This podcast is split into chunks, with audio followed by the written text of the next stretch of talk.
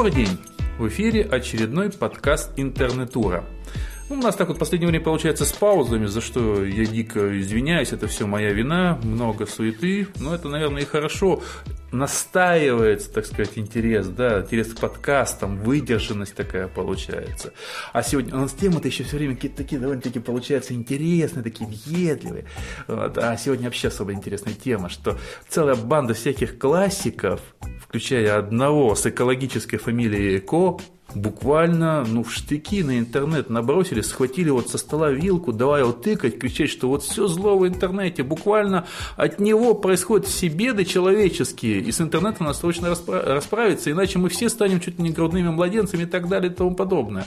Ну, я уж не буду вам пересказывать, сейчас вот Марк Евгеньевич вам буквально до запятых расскажет, что же за гадость нас встречает в интернете, почему мы скоро все умрем. А, Первое, хочу внести ясность. А, все, кроме слушателей подкаста, я надеюсь. Ибо иначе кто же нас станет слушать, Андрей? Ну, наверное, кто-то там. Из тех, кто выживут. Хорошо. Слушатели подкаста обязательно выживут. И наша действительно тема сегодняшняя антиэкоистическая и антиэкологическая. Я пытаюсь обыграть фамилию замечательного действительно живого классика Умберто Эко, который почему-то начал на интернет, особенно на социальные сети, а, выражаясь по-русски, катить бочки. А именно он написал целый такой э, публицистический труд, наполовину сатирический памфлет под названием «Глупец, спрячь свой смартфон». А зачем прятать смартфон? И э, подразумевается, что глупцы – это все те, кто смартфонами пользуются, кто с их помощью свои жизненные впечатления переводит в цифру и э, запиливает или заливает сеть. Ну, наверное, не смартфоны, а всевозможные айфонисты и андроиды-фонщики, да? Любые Потому что, по мнению великого писателя, вот этот принцип «сфотографируй, что увидел, и выложи в сети» Инстаграм. Э, в любом варианте, э, любым гаджетом и на любом сервисе выложенные, оцифрованные э, впечатления собственной жизни и вот такой оцифрованный стиль жизни – это, по мнению ИКО, категорически недопустимо. Это стиль жизни глупцов. Поэтому, уважаемые слушатели, простите за прямоту, но если вы время от времени занимаетесь таким вредным, по мнению ЭКО, делом, я полагаю, что многие занимаются, то вы как раз и подпадаете под вышеназванную им категорию граждан. Жуть какая. Но даже великий писатель должен каким-то образом э, объяснять э, свои тезисы, как-то доказывать, аргументировать, мотивировать. Э, и э, в ответ на вопрос, а почему он всех юзеров, э, которые делятся э, впечатлениями о событиях своей жизни, считают глупцами, простите, да, он сказал, что э, это способствует забыванию. Вот те, кто подобным образом делает свою жизнь публичной, блоги ведут, и в сетях фотографии, да, и чужие фотки лайкают и тому подобное, они э, отрезают от себя эти впечатления – ну, конечно же, давно известно, античная мудрость сказала, облегчил душу. По мнению Эко, то же самое выжил в интернете и, значит, сразу же забыл. И против этого он выступает, ибо для него, как для писателя, это равносильно интеллектуальной гибели человечества. Да, все будет оцифровано, выложено в сеть на всеобщее обозрение и напрочь забыто. Ой, как я с этим классическим чуваком не согласен том-то и дело. Ну, я понимаю, конечно же, писатели такие люди. Ну, честно, мы с вами тоже, Андрей, иногда этим балуемся. Ой, балуемся, да. ой. Конечно, для писателя свойственна такая, можно сказать, фактологическая и жизнеписательская жадность. Вот накапливать всякие впечатления, хранить их где-нибудь, а потом, э, вот когда вдохновение, когда муза на крылатом коне заглянет на чашку чая, вот это все живописать и где-нибудь так опубликовать или тиснуть на потребу читателям. И для человека, который э, живет в духе Умберто Эко, э, философствует о жизни и накапливает впечатления, э, и только к концу жизни, может быть, впечатление детства, юности, молодости, рассказывает, пересказывает для широкой публики, ибо теперь-то умудренный жизненным опытом э, и научным аппаратом э, семиотики, он может все это объяснить и научить человечество, как жить правильно, все понятно.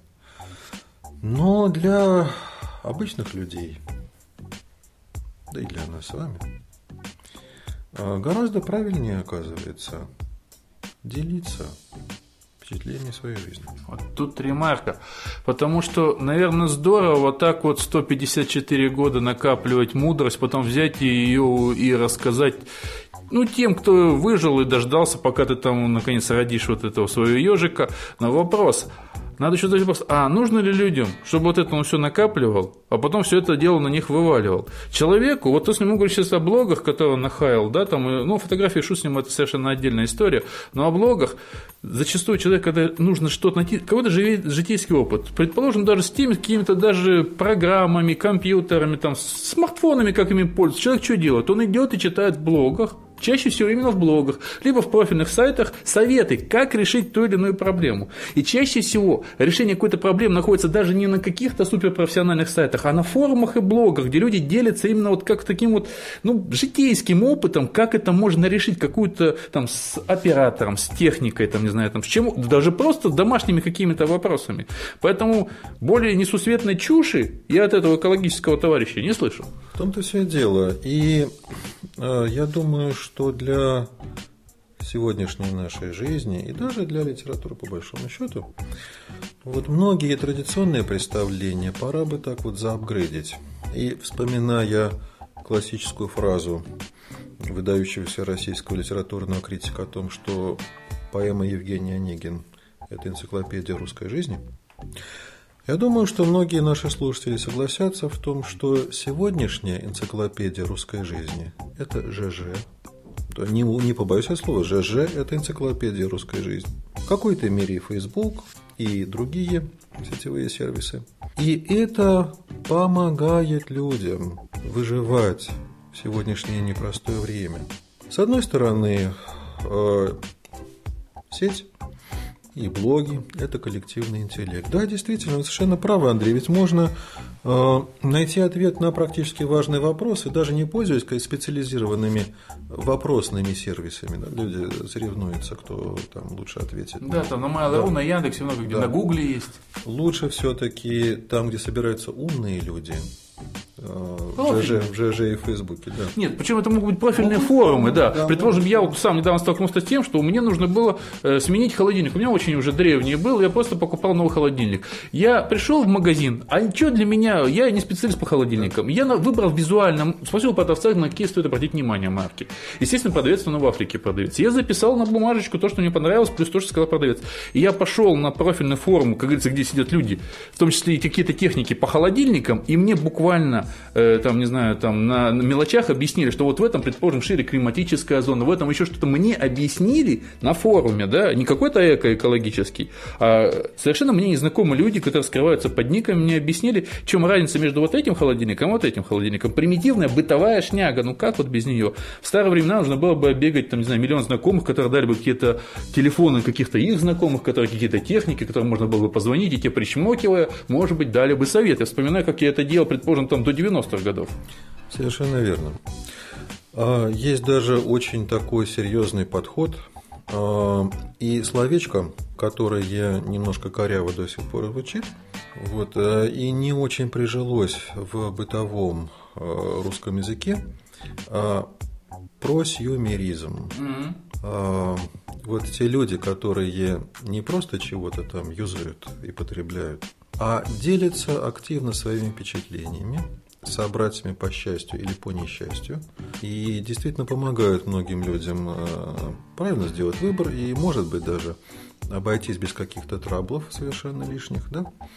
А, вот, они называются по терминологии Тофтера протребителями, просьюмерами в переводе на русский язык. Они не только э, пользуются чем-то готовеньким, нет, они носят свой посильный интеллектуальный вклад в усовершенствование продуктов, услуг, технологий для э, массового потребителя. И без интернета, без социальных медиа это совершенно невозможно. А, мир действительно меняется. Сегодня невозможно уже утаить в мешке никакое ешило, никакие острые факты, если эти факты затрагивают интересы достаточно большого количества людей. Простые, практические жизненные интересы. Мы понимаем, что на вопросы политики или глобальный вопрос о судьбах мира э, может быть основная часть интернет-аудитории воздержится от высказывания мнений, никак этим не заинтересуется, но вопросы, связанные с практической повседневной жизнью, э, те, которые актуальны для многих – чем правильно кормить маленького ребенка, как детей воспитывать, чем лечиться, э, не обращаясь к врачу, я тут немножко иронизирую, как выбрать э, какой-то такой гаджет или какой-то такой агрегат, который по возможности будет поменьше ломаться и достаточно удобен будет в быту. Вот здесь как раз уже сегодня без интернета, без блогов и сетей обойтись нельзя. Небольшая реплика. Э, как раз вот именно вот на эту тему я сразу же что живым образом вспомнил там по поводу, как лечиться без врача и как э, там, э, как говорится, вырастить кактус дома. Дело в том, что когда-то на заре перестройки, когда дали добро на первые СМИ, первые СМИ это были газеты, телевидение было чуть позже. Я как раз один из тех, кто занимался первыми печатными продукциями, и самое главное, просто мне сейчас как бы вспомнил, что почти вот все вот этой перечисленной ерундой я как раз занимался. Это были как раз газеты, которые выпускал «Чудеса и тайное открытие», психиатрия, знахарь и так далее. Да? И Самая первая книга, которую он написал, называлась «Лечение без лекарств в домашних условиях». Вот такой я был мерзкий. Андрей, пора переиздать. Вот она сейчас разойдется в лед, потому что вот только что утвержденные новые э, законы, новый порядок оказания платных медицинских услуг населению, мы дожили теперь до того, что у нас есть медицинские услуги, сильно меняют взаимоотношения и а, офлайновые, и даже онлайновые граждан с работниками здравоохранения. Поэтому количество людей, которые э, будут страдать киберхондрией, да, и заниматься самолечением, и брать рецепты из интернета, ну и вообще откуда только смогут, я думаю, возрастет в разы. Не, ну это свойство же вообще, по крайней мере, российского человека, не скажу за всех, это, предположим, вот, попей это лекарство, моей, там, не знаю, там, бабе Клаве помогло, наверняка и тебе поможет. То, что бабе Клаве 70 лет, и тебе, предположим, 35, это уже по барабану. И вообще она баба, а ты дядя. Вот, так что как-то вот это вот, вот такое абсолютно, по-моему, традиционное, какое-то русское свойство. Я пью, тебе тоже поможет. Неважно, ни поправки, ни на возраст, ни на какие-то состояния здоровья, ни на что нету. Просто вот если мне помогло, помогло, тебе точно поможет. И все от доброты душевной, и все из самых благих, конечно, побуждений причинить добро. Я думаю, что нам стоит учинить подкаст отдельно на эту тему. Да, да, хороший да. подкаст. Вот, много что можно сказать. Но когда мы всерьез говорим про лечение, и к этому добавляю слово интернет, а, как раз к затронутой Умберто Эко теме – о переживаниях, жизненных впечатлениях, о памяти и забывании, это как раз напрямую и относится. Поскольку вариант Б, в добавление к тому, что вы уже сказали, многие это люди выкладывают в сети а, рассказы о своей жизни, вовсе не от хорошей жизни, а наоборот, спешат, да, спешат поделиться своими бедами неприятностями, всяческими казусами. Ибо некому больше. И тогда они, во-первых, преодолевают одиночество, ну, да. что уже хорошо.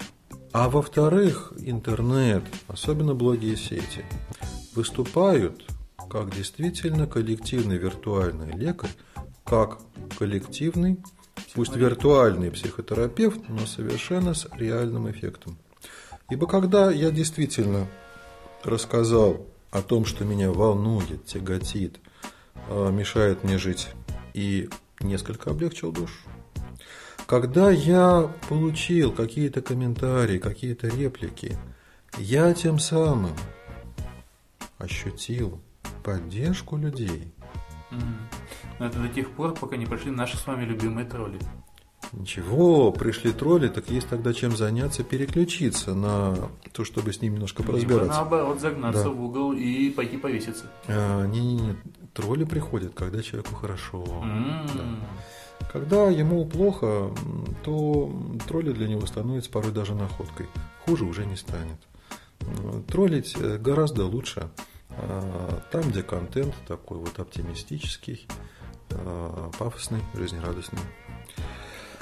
Да, и таким образом в реале а, интернет, социальные медиа, выступают в роли коллективного психотерапевта и помогают людям жить, облегчают их жизнь. Но еще одну э, реплику, я думаю, нужно высказать в защиту интернета и в поддержку интернета. Кроме того, что он коллективный советчик, да, кроме того, что он коллективный лекарь, можно еще сказать, что интернет помогает творчеству. А, сам по себе он не является коллективным творцом, но он создает удобную для любой творческой деятельности среду. В конце концов, те люди, которые фотки выкладывают в сети, по большей части они это делают за тем, чтобы эти фотографии другие пользователи оценивали, лайкали, писали комментарии. Это уже мотивирует их а, лучше делать то, что они делают. И на самом деле превращать фотографию в искусство. Ну, не всегда. Иногда это совершенно, ну, предположим, мамаши выкладывают своих детей для того, чтобы просто повод гордиться, будем так говорить. Есть люди, которые таким образом борются с комплексами. Очень много людей довольно-таки, ну, не самого симпатичного вида выкладывают свои фотографии и преодолевая, вот, то есть они себя показывают, в жизни не могут они себя показывать, а тут они чуть ли не обнаженные, готовы себя выложить, как говорится, свои телеса, которые в жизни пытаются скрыть всяким образом. Даже без фотошопа. Да, да, да, даже, нет, и даже есть целое даже это сообщество, в ЖЖ мы даже говорили на эту тему, где потом многие туда их тырят, и потом над ними издеваются.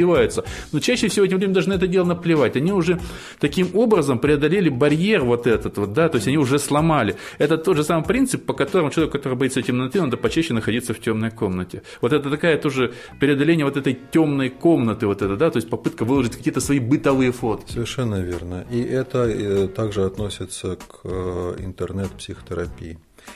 А к творчеству, да, среда, в которой то, что ты делаешь, могут оценить. Оценить в том числе люди, которые и для тебя авторитетны в этой некоторой области творчества. И это очень сильно мотивирует.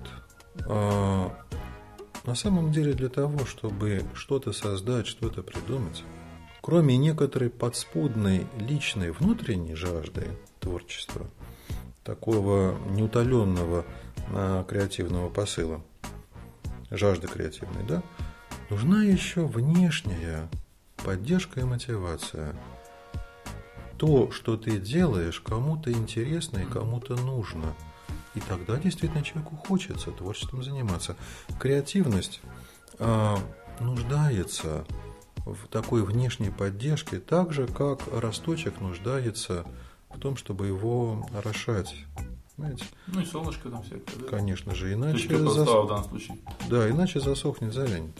А, слава – это, конечно же, хорошо, даже виртуальная, но это есть нечто абстрактное.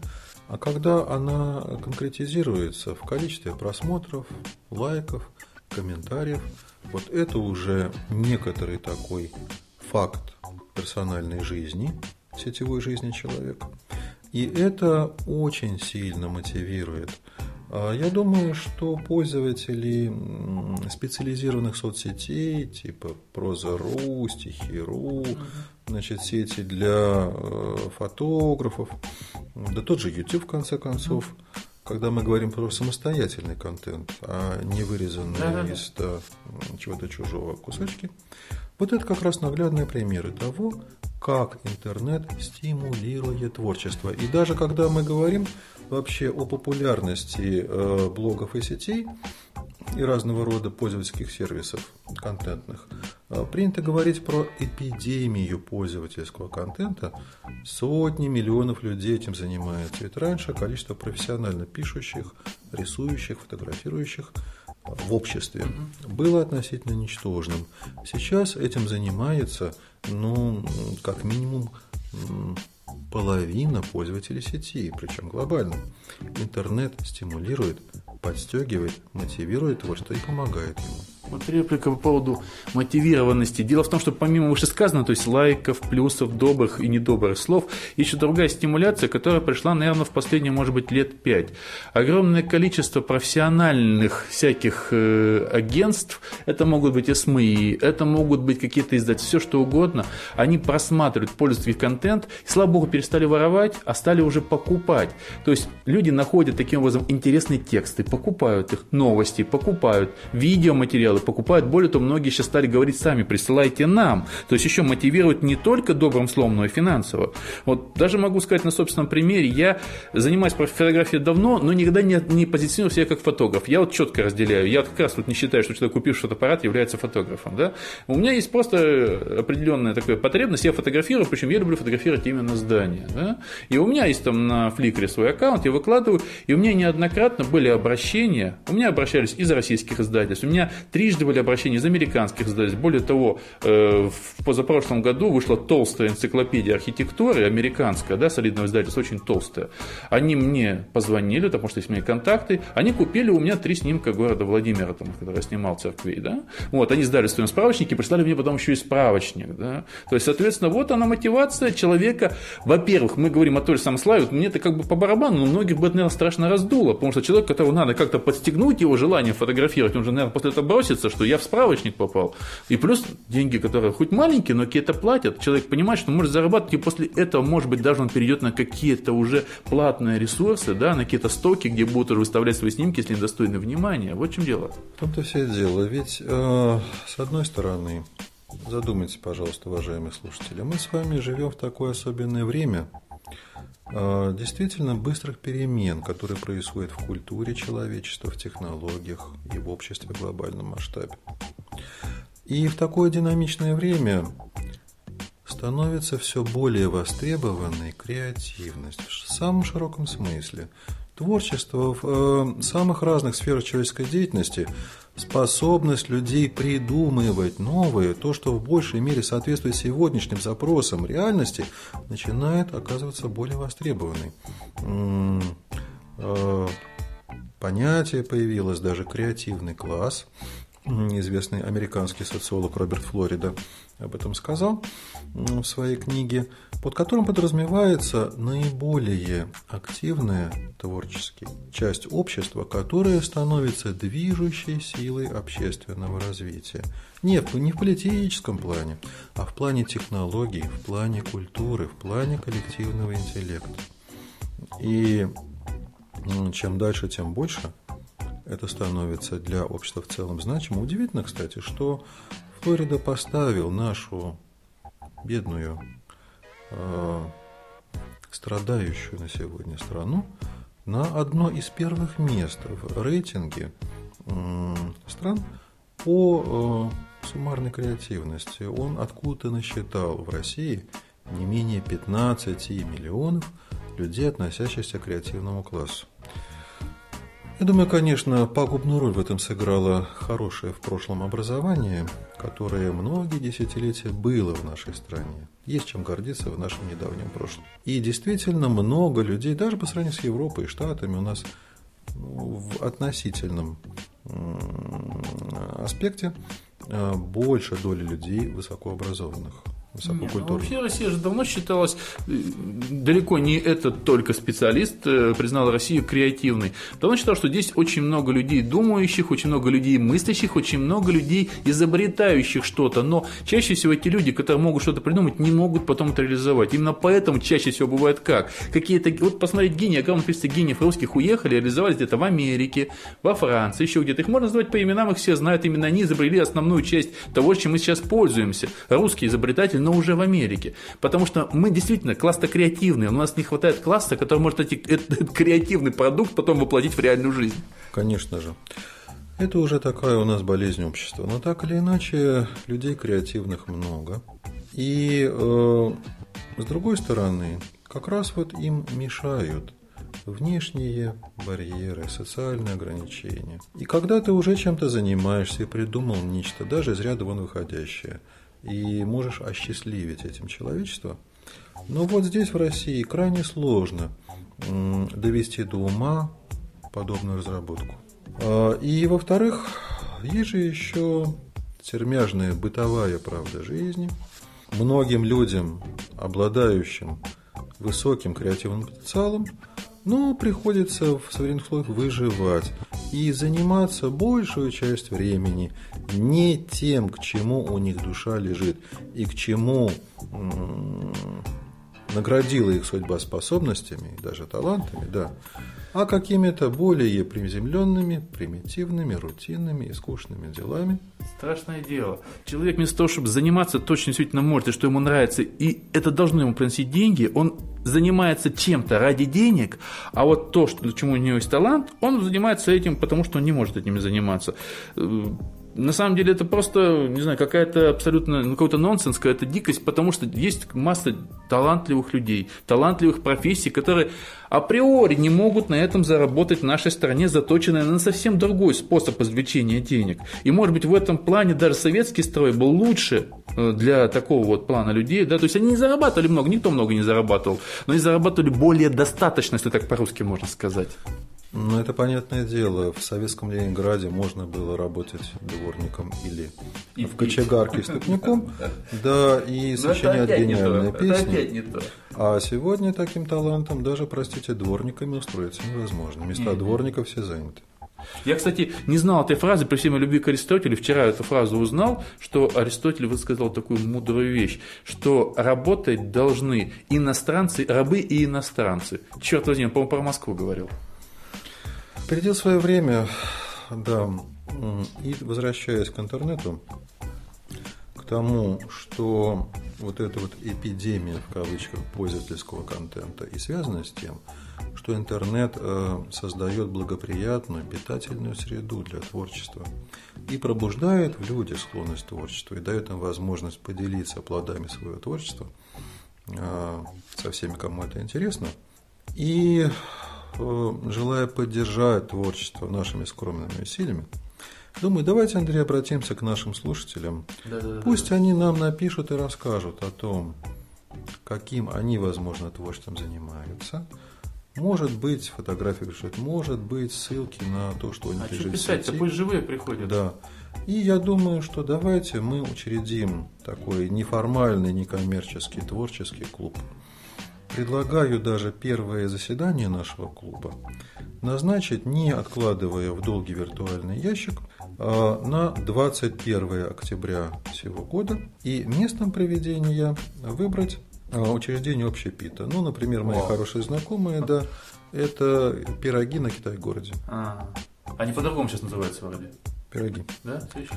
Да, всех э, желающих слушателей прошу нам об этом написать. И добро Успеют пожаловать. ли они написать? До 21 осталось всего ничего. Думаю, что как раз творческий человек, он легок на виртуальный подъем. Да, при, при, приходите в гости к живому, невиртуальному Марку Евгеньевичу Сандомирскому. Он вас научит, как интернет любить. Всего вам доброго. До встречи в офлайне. Подкаст